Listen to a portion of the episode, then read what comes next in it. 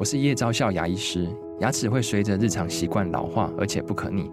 当珐琅质受损，牙齿结构会出现破裂，还有细微的小孔，导致我们牙齿变得又脆弱又敏感。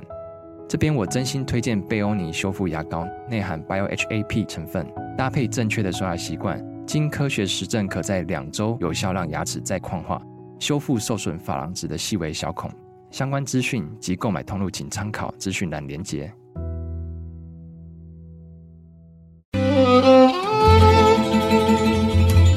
每一段关系都是一门功课，每一次经历都是生命的滋养。世界上最重要的东西，往往用眼睛是看不见的。One two three four。那我们就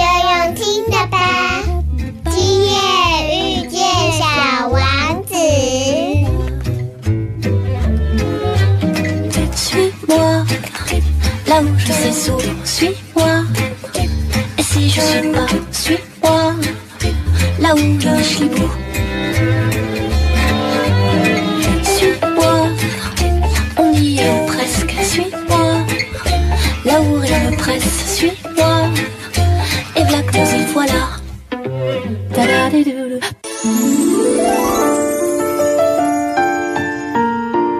欢迎收听《今夜遇见小王子》，每 周六晚上八点，周日晚上九点，阿光会准时在 FM 九九点一大千电台与你相遇哦。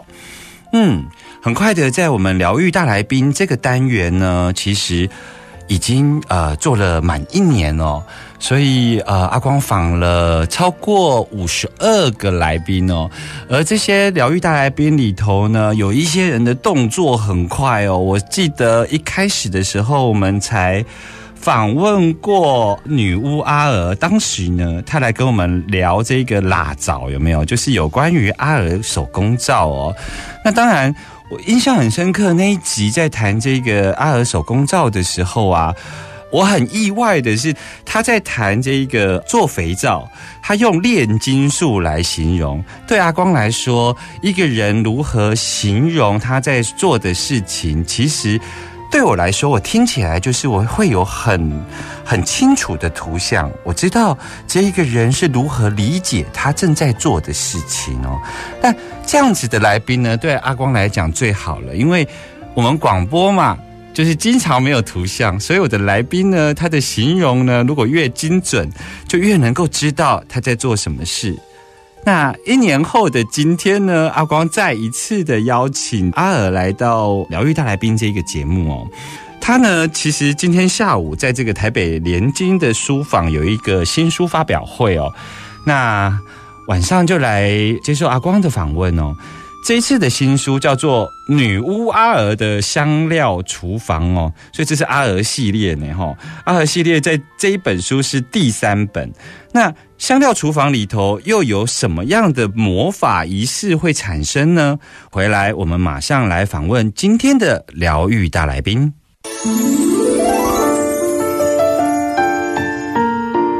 欢迎回来大千电台，今夜遇见小王子，我是阿光。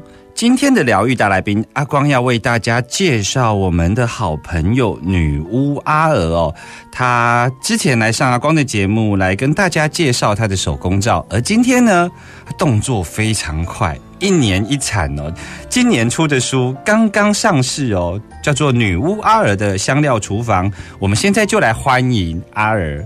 嗨，阿娥，大家好，我是阿娥，是我们又见面了。对，很可是开心。也是拜你这么多产所赐，不然我们很难见到面呢。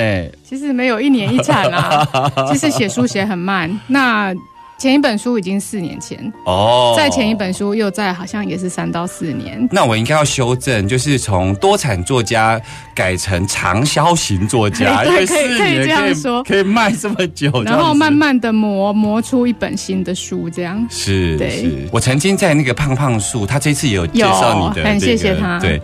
那一集里头，我有问过他说：“哎，你到底是怎么写书？”他有时候都会说，他半夜被叫起来写书。他有时候都会觉得，写完之后会觉得，嗯，这些吐出来的东西好像跟自己原先脑子里想设想要写的东西很不一样。你的写书经验是怎么样呢？有我有有类似的经验，是就是敲键盘很努力的敲完，把那些字敲出来，然后复印之后。但做书的过程会这样哈，就是你写完之后，会有一段时间觉得我不想要再看那些稿子了，因为叫了很多遍，嗯。反复去找哪里不合逻辑，哪里有错字，这一出版就不想要再碰它。可是有一天有人转贴，嗯，然后你看完之后觉得，哎，这个人蛮会写的，写的好有道理是。哦。哎，这我写的，是是是，是，会吓到，嗯，会吓到，想说，嗯。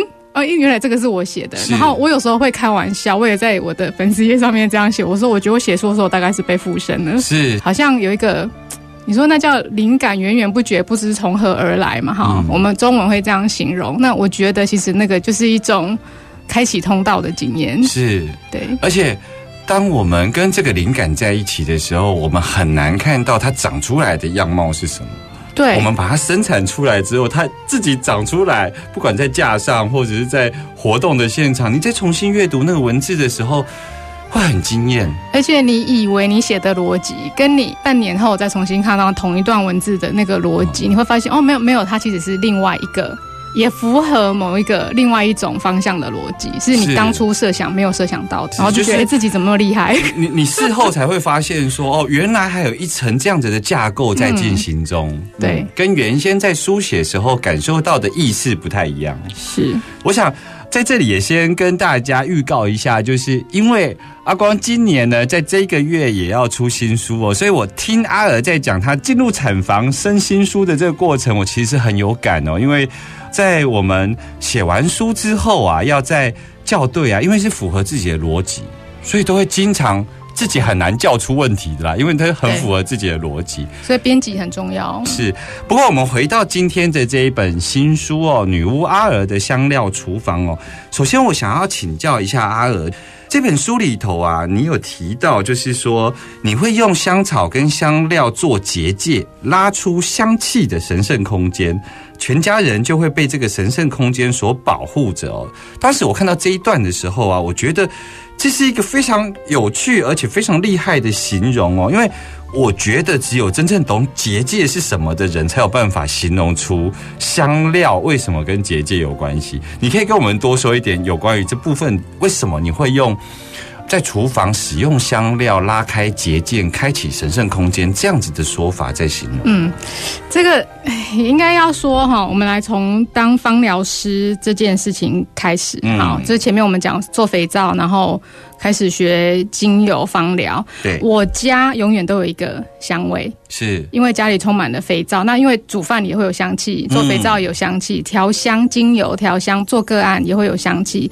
所以我朋友来我家玩的时候，还没进门，好多个朋友都这样说，就闻到一股味道，在外面就闻得到了。嗯，好，那我们家的小孩去上学，学校老师也会说，他们都不用转身就知道是谁家的小孩，就我家的小孩出现了。当然不止我家小孩有味道，别家小孩也有别家小孩的味道啊。嗯所以其实香气在每个人的家里。那个味道就是你家的结界。你走进去一家日本餐厅，你知道你进的是日式的餐厅；嗯你走进意大利餐馆，你闻到的味道，披萨的香味、奥勒冈迷迭香，你知道你进的是意大利餐馆。嗯那个就是结界。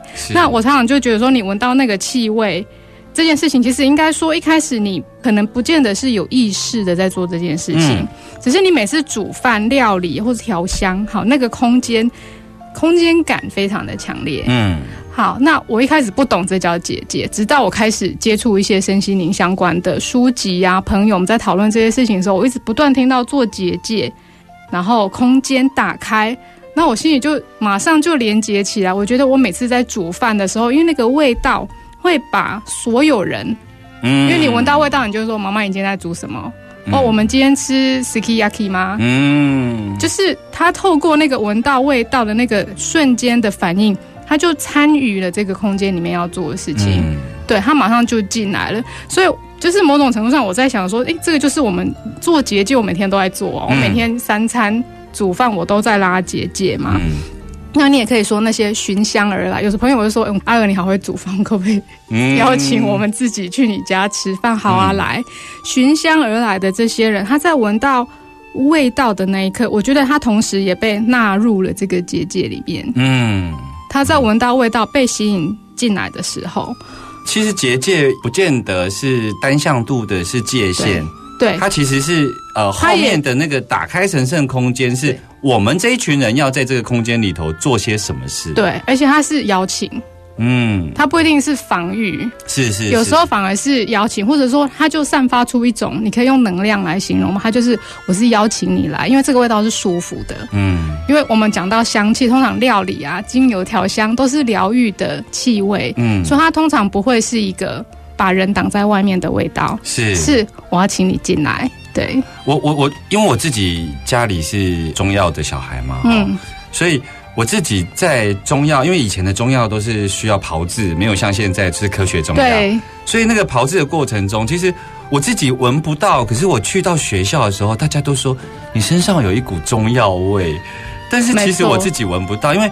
我们连我们洗衣服、晒衣服都在这一个场域里头，所以我们的棉被、我的衣服都是中药味。我一直到大学在外面念书之后，再一次的回到家，闻到我家的中药味，我才知道说，哦，原来这个就是我小时候人家在我身上闻到的那个味道。对，所以我非常能够理解，而且这也是我阅读你的书的时候，我看到你用结界来形容你跟香料、跟家庭的这一些展开仪式的关系的时候，其实我还蛮惊艳的哦。嗯，不过呢，它势必是一本这一个，因为你里头有很多关于香料的介绍以外。它还是一个食谱书，因为而且这个食谱书是原汁原味阿娥 对，的食谱书哈，就是说它其实不是一个坊间的一种固定的一种配方，或者是固定的一个，因为这个跟阿娥跟香料相处的心得有很大的关系。我们回来之后呢，阿公要跟大家聊更多有关于香料植物。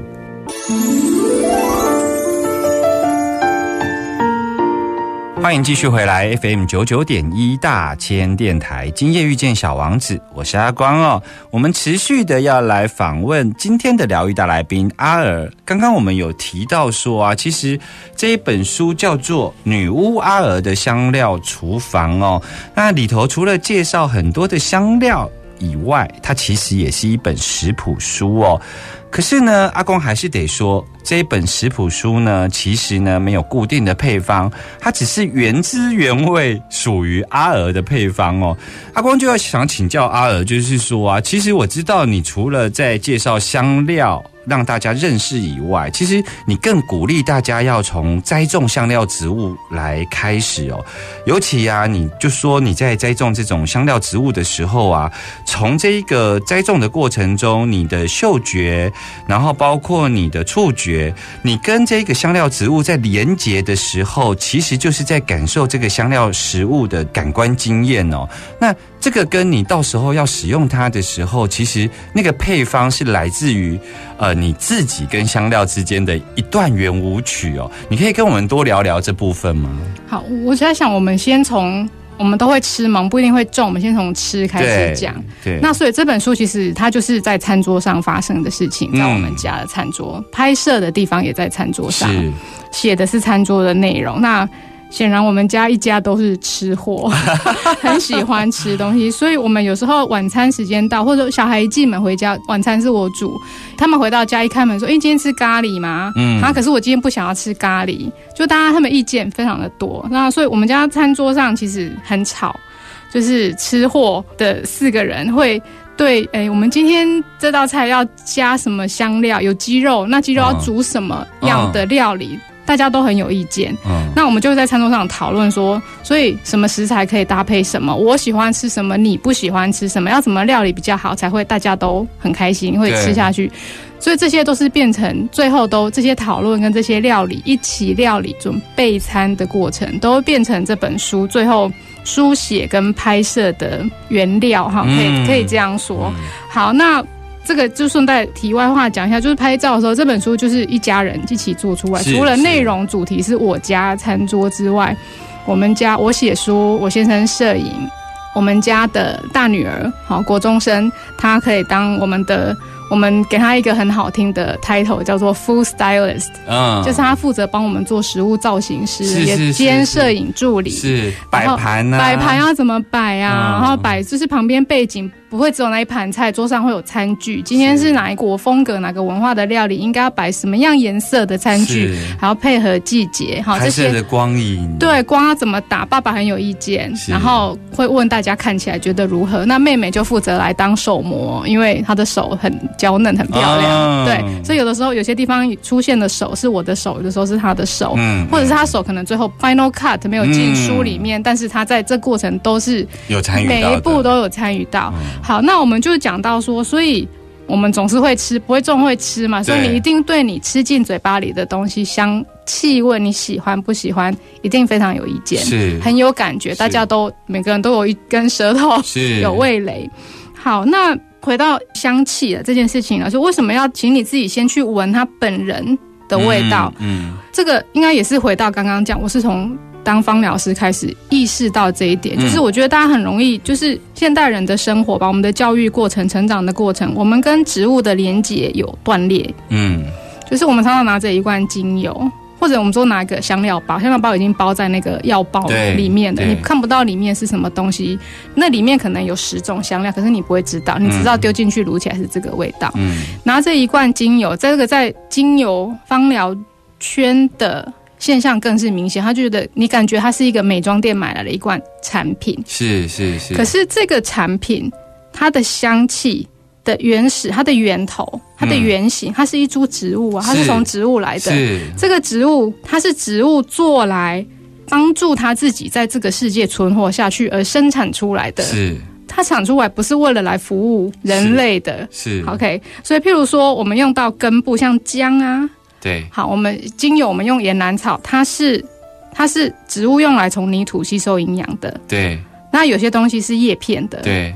这是叶片是它用来呼吸的器官，是，对不对？那有可能我们拿到的是植物的生殖器官哦，它的花，嗯或者是我们拿到的是这个植物它繁衍出来的后代。嗯，它的果实跟它的种子，所以嗯那个是你是抢人家一家人来用，对对对对？它它产生这些所谓的营养成分，嗯或者是香气，是我刚刚讲的，它原来目的不是要服务人类，是照顾它自己。对所以你要回到这件事情上面，所以你想通了这一条之后，那但因为这个世界就是我们人跟动物跟植物是共存的，所以有的人要去吃动物跟吃植物，对不对？然后有些动物也会去吃植物，有一些植物也会吃昆虫，对，所以它本来就会有这些诶那个生物链。对生物链的那个功能，所以不要因为你觉得说，哎、它也是一个生命，我们把它吃掉，你就觉得非常的难过。没有，这个世界、不管你相信的造物主是谁，它运作的方式就是这样。它如果从能量的观点来看，就是某个能量加入了某个能量，对，那所以你懂了这个，我刚刚讲的那个，它是吸收营养的部位啊，是呼吸的部位啊。你这样再去看芳香疗法的书，看食疗的书，你会发现那个观念就非常容易懂。是为什么很多时候吃花朵类的东西或涂抹花朵类的精油补的是生殖器官，是是，然后吃根部的植物其实补到的是头脑。我非常有感这一段的原因，是因为因为现在都是科学中药，就像说现在做芳疗的，他拿到了就一罐精油已经蒸馏完，它其实对于精油的原貌，它的植物嗯。长成什么样子，其实是没有概念的。所以，当这个芳疗师他在施做这一款精油的时候，尤其是单方精油，你你如如果没有办法去连接到那个植物的原貌，其实像中医，它其实在炮制过程中，它其实是有形象学的，对长成什么样子的，对它可能是要去治疗什么。西洋药草学也有，就是是其实翻译成药草学里面的观念跟中医里面的以形补形是是是同一件事情。所以其实一个中药商他在炮制这个中草药的过程，其实他因为理解中草药长什么样，所以他在那个连接上跟嗯能量的灌注上他，就懂了，对。还有就是炮制的过程中是多了一份关注。对，然后我常常跟学生讲，像我上西洋药草学的课、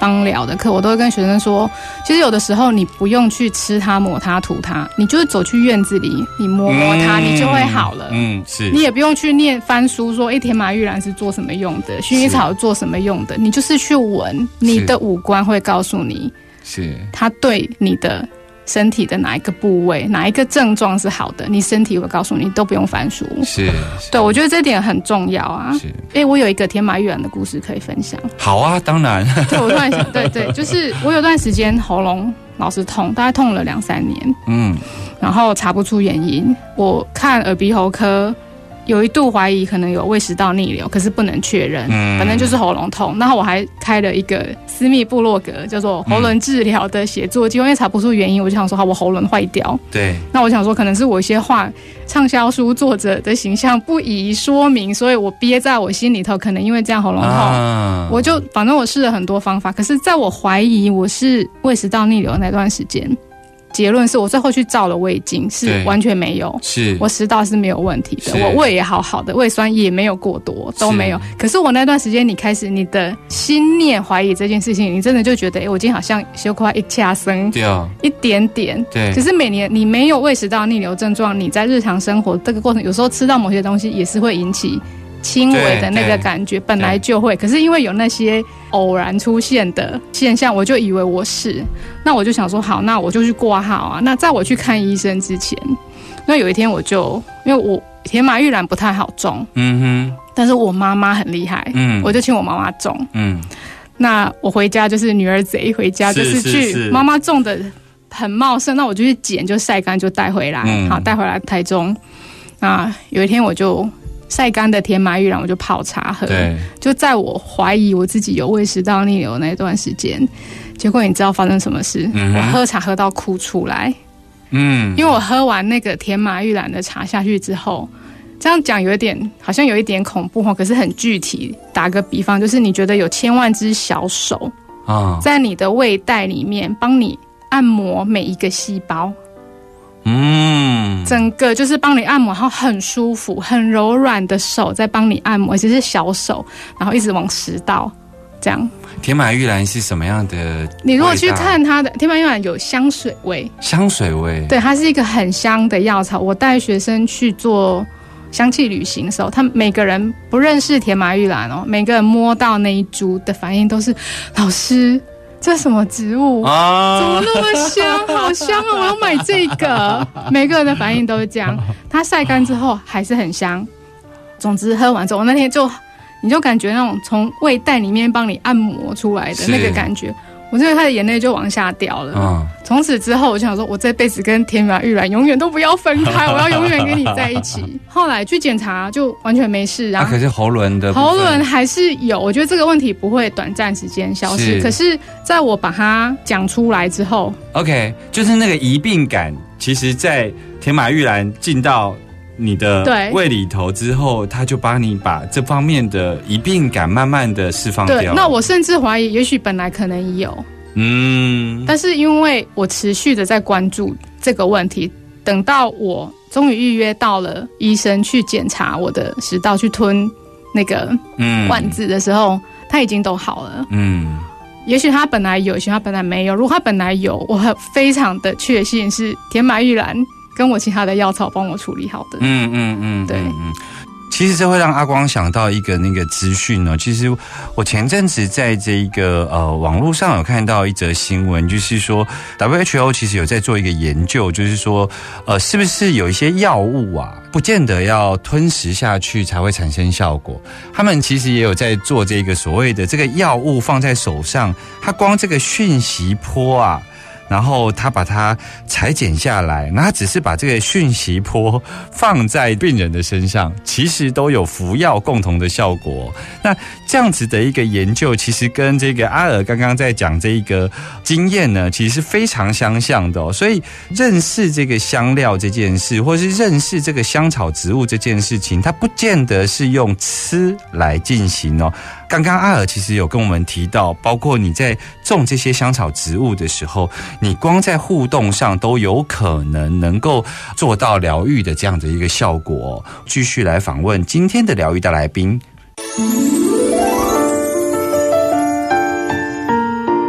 你现在所收听的是 FM 九九点一大千电台，今夜遇见小王子，我是阿光哦。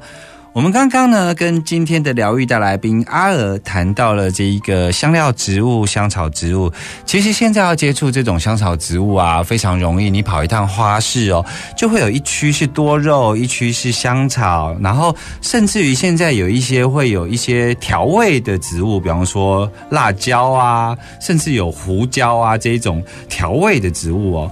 那我想要问一下，像有时候啊，我们会看到说，哎，这样一盆，比方说薄荷叶啊、柠檬香茅啊等等，会觉得绿绿的好疗愈哦，然后我就会想要把它带回家。可是呢，不晓得是不是阿光是挥手指的关系哦，我经常会把它种死。这部分像你鼓励。从餐桌的香料香草，其实你也鼓励直接去栽种这一些香草植物。像阿尔，你会觉得到底要怎么样才能够跟他们好好的相处活下去呢？这个问题，我们把就是餐桌上我们会用到的香料跟香草，把它分开来看。好，那第一部分我们先讲料理用的香菜类，好像葱姜蒜、嗯，洋葱，嗯，这个应该。就不需要自己种了，这个去菜市场，农人帮你种的很好，去买他们的回来用就好了。那香料类，譬如说丁香包啊、小豆蔻啊、黑胡椒啊，这些它的生长环境本来就不在台湾，嗯，它不是很适合，所以我想大部分的人呐，哈，绝大多数人大概也不会想到要挑战自己来种，是，所以你就去中药行南北。或好这些地方香料专卖店去买就好了。那回头来讲，我们重点要讲的就是我如何在家自己种植香草。可能你会想种的东西是类似你刚刚说的香茅啊、薄荷啊，那西洋的料理用的迷迭香、奥勒冈、百里香、甜马玉兰这些，哈，嗯，大家都觉得。好像对他有一个很浪漫的幻想，是。种起来，然后我家里窗台就一片绿意盎然，随手一摘就有的，是。加入我的菜色里面，或者是泡茶，因为电视上的料理节目的大厨都是这样做的哈。那打开窗剪一剪就可以泡一壶那可是问题就来了，这些植物很多其实它是地中海型气候的原生植物。那地中海型气候是什么？它是。干燥的、温带的，是清爽的气候。嗯，它会热，会下雨，可是雨过之后很快就干燥了。嗯，那天气不至于太热，然后会冷，可是它就会有个季节性的那个鲜明的季节会出来。可是台湾的环境不是这样，为什么很多人会种香草遇到很多挫败，然后觉得自己是挥手指？是我们看一下台湾的气候，亚热带甚至热带，嗯，潮湿，有时候会下一个。礼拜的雨，嗯，然后甚至有时候不下雨就阴天，嗯，那湿度空气中什么叫湿度？相对湿度百分之百，嗯，百分之百就是水蒸气是散不掉的，对，无法挥发到空中去。那这个时候植物这些地中海类型植物，它本来是活在一个干燥的地方，它就会跟你说，I don't like it，嗯，我溺水了，我溺水了，好湿，这好湿，好黏哦。你想象你从国外，你去一个很干燥大陆型气候地方玩回来，一下飞机，你记得吗？在桃园机场。空调一打开，你感受到那一股潮湿的空气扑面而来，你觉得我回家了。可是植物它本来不住在这里，它的感觉就是这是什么地方？好险我住在台中。算干如果是在基隆、台北的话，我想对。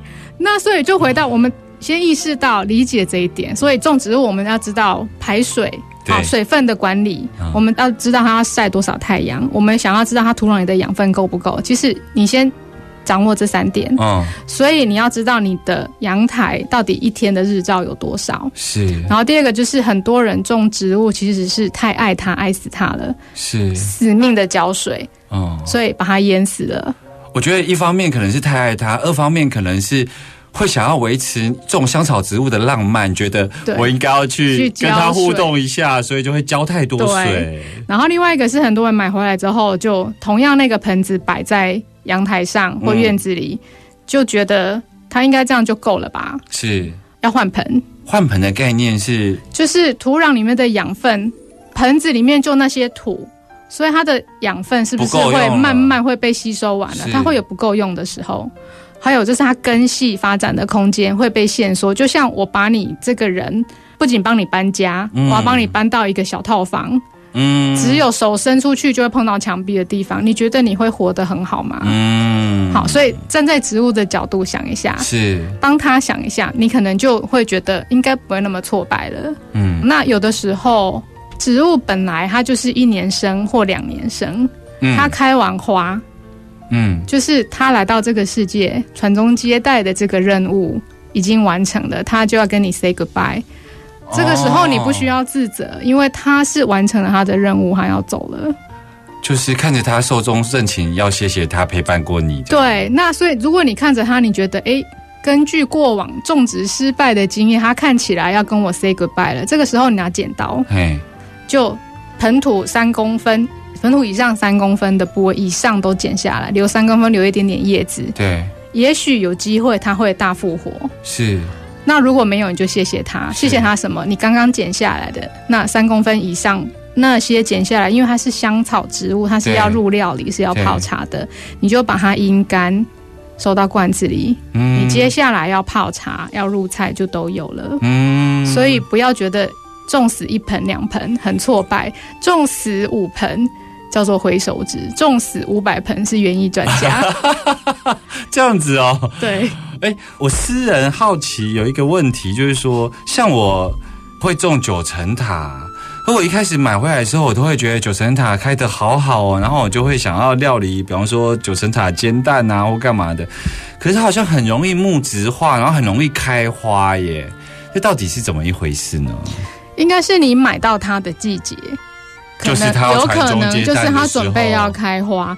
那植物是这样，就是当它开花的时候，它会把所有的能量就送到花朵那边去，要结种子，它的叶片就会变小。有没有发现？嗯，对对对对对，但是我们种九层塔想要它的叶子嘛，对，所以通常园艺老师会跟你建议的是，你看到它开花就有先剪，就这是一个人工人为介入它生长嗯习性的方式，就是就把花剪掉。哦，好，一发现它开花就先剪，然后另外一个就是因为它养分不够嘛，我们现在刚刚说它养分全部送到花朵跟种子这件事情上面去，所以等到你把它剪完之后，也许要看你的季节，如果季节对了，你就像我刚刚讲的，因为它养分可能被用掉了，所以就帮他换个环境，OK，换大一点的房间给他住，可能有机会。其实，如果从阿尔回答阿光的问题来听起来，你就会可以理解为什么一本香料厨房的食谱书要用女巫阿尔来形容，